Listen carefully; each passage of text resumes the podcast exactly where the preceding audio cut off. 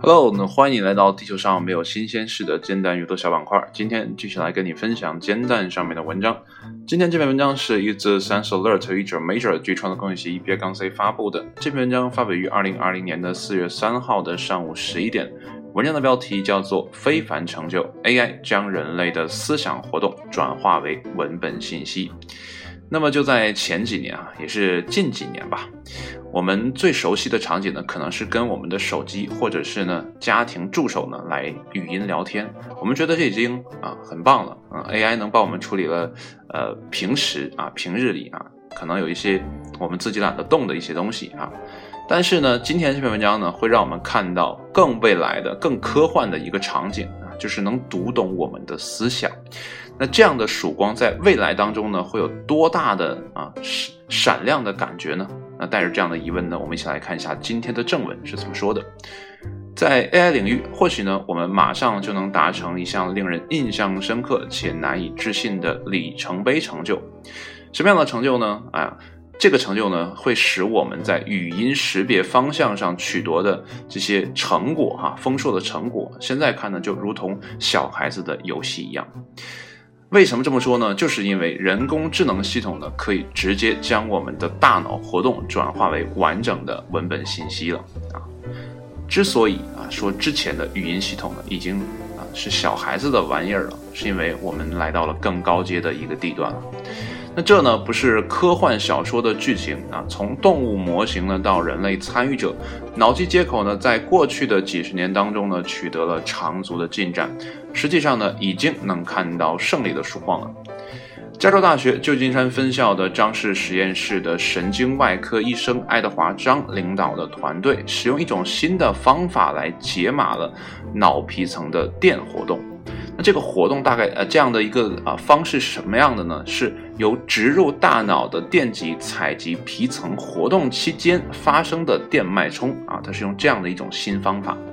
那么有四名癫痫患者呢，在脑部安装了用于监测癫痫症状的植入物。那么 UCSF 团队呢，借此机会呢，进行了一项辅助的实验哈。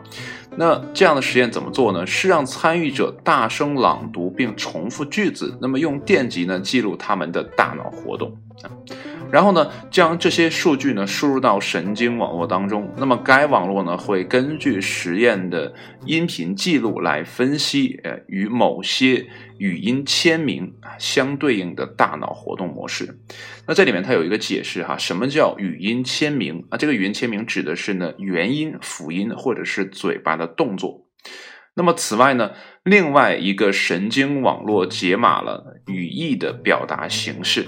那这样的操作是怎么完成的呢？是从重复的三十到五十个口头的呃句子当中收集而来的。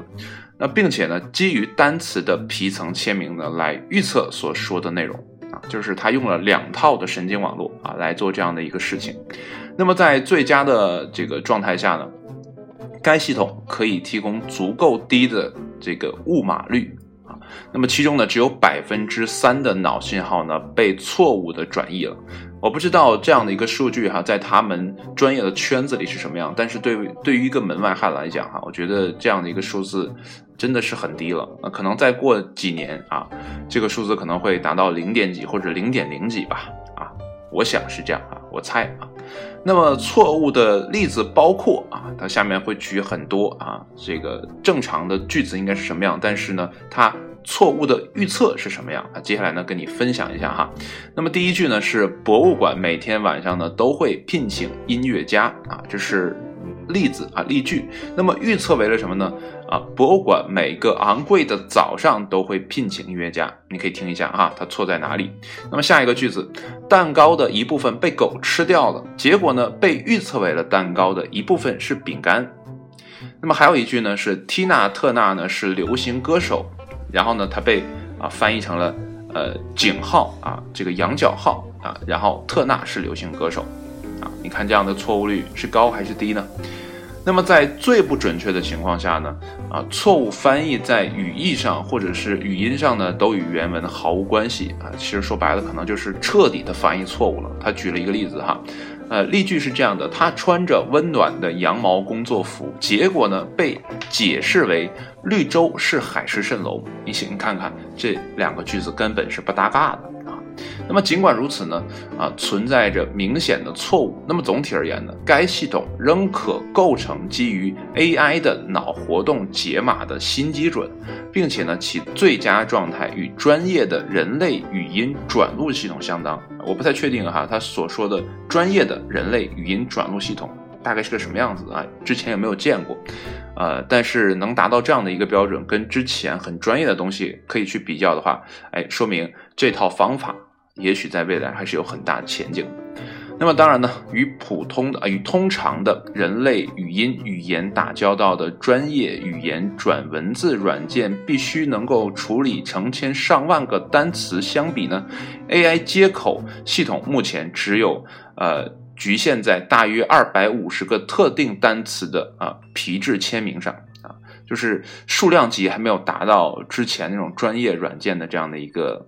要求显然呢，距离市场化可能还有很大的一个距离啊，但是在实验层面来讲呢，还是长足的进步了啊，我是这样想啊，因为这一段他翻译的呃，其实我也没有太看懂啊，呃，太多的专业的名词哈。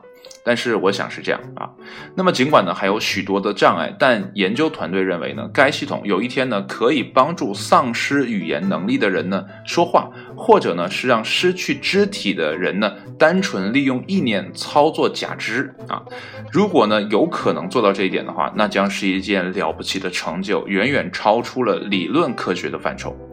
那么作者解释说呢，在长期携带植入物的参与者当中呢，可用的训练数据量呢，呃，将比本研究中使用的语这个语音语速，这个语速是什么呢？不是速度的速哈，是呃速呃怎么讲？叫素食主义的那个速啊，然后大几个数量级啊，就是用这些人长期携带的这个植物的人啊。他们来做的，他们这个数量级呢会很高啊，然后呢，这个 AI 的词汇量和灵活性呢可能被极大的扩展。其实 AI 呢是要不断的用数据去喂养的啊，只有数据量足够大了，AI 呢才能通过它的神经网络呢去学习这个东西，然后不断的去识别。那之前的很多 AI 呢做的都是一些简单的内容，因为数据量不够。但是现在的大数据，呃，这样的一个发展趋势吧。啊那可能会更好的去训练人工智能的一个发展。那么文章到这儿呢就结束了。那接下来呢，我想说一下我的感受哈，就是之前呢我也有看过梁冬啊，梁冬采访过一个国外的，呃，应该是科学家吧。然后这个科学家呢，他他现在的呃身体呢是有残疾的，呃是腿还是手好像是啊坏掉了，截肢了，然后呢换上了一个义肢。那这个义肢呢，呃看起来哈，你感觉好像。不太像人那么啊柔软啊，没有那样的质感。但是你要知道，呃，义肢它是不会坏的啊，不会像人啊变老啊，这个啊色衰啊等等都没有的啊，可以长期的啊保持的很好。那他俩在讨论的时候就说呢，未来的人大概是个什么样子呢？未来的人可能是。人和机器相结合的一个东西，那可能是一个全新的物种了，就是呃碳基和硅基相结合了，再加上 AI 的这样的一个辅助，脑机接口等等的，那我们的人未来身上是不是会插满插满很多的电线呢？那个时候的人，呃，又能叫做人吗？啊，如果说人的真的可以长生不老的话，而且现在我有听说，我们可以用其他的。呃，这个动物啊，来帮我们孵化我们自己的一些内脏。当然了，这里面可能还有一些排异反应哈。但是科学嘛，一直在进步，研究呢也在大量的呃去做。所以未来会到一个什么程度，我们真的不敢想象。如果说哈，一个人到了呃六七十岁、七八十岁，身体某个零件不好使了，OK，我拿猪或者拿其他的动物，哎，给你孵化一个，哎，你的这样的没有任何排异反应的，然后安到你的身上。啊，然后呢，你的胳膊可能老了或者怎么样了，你不想要了，我给你换一个机械的。这样的话呢，呃，你的整个的内脏可以不断的去换，你的肢体呢还不会老，然后你的大脑呢，呃，我们还可以读明白你想的意思。就算有一天你真的变成缸中之脑的话，我们也可以给你接入电极，让你去思考，让你去行动。那那个时候，人到底是一个什么样子呢？我不知道啊，只是大家想一想。也许那个时候我们有一个机械的身体，然后把脑子抠出来安在这个机械身体上，啊，那兴许那个时候我们就不用再生孩子了，我们只要想办法产生一个脑就可以了。但那个脑从哪里来呢？呃，也许这些问题都留给后人去解答吧。我觉得现在最能啊代表未来可能发展的一个方向，就像是《黑客帝国》里面的呃那样的一个状态，我们所有人都在母体里啊，然后插一个。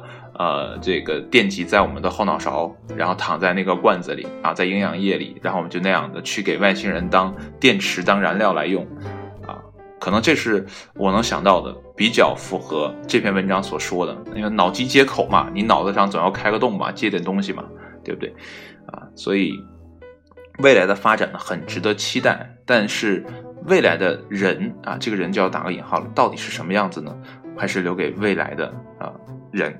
去实践或者去思考吧。好了，今天的文章呢就跟你分享到这里哈。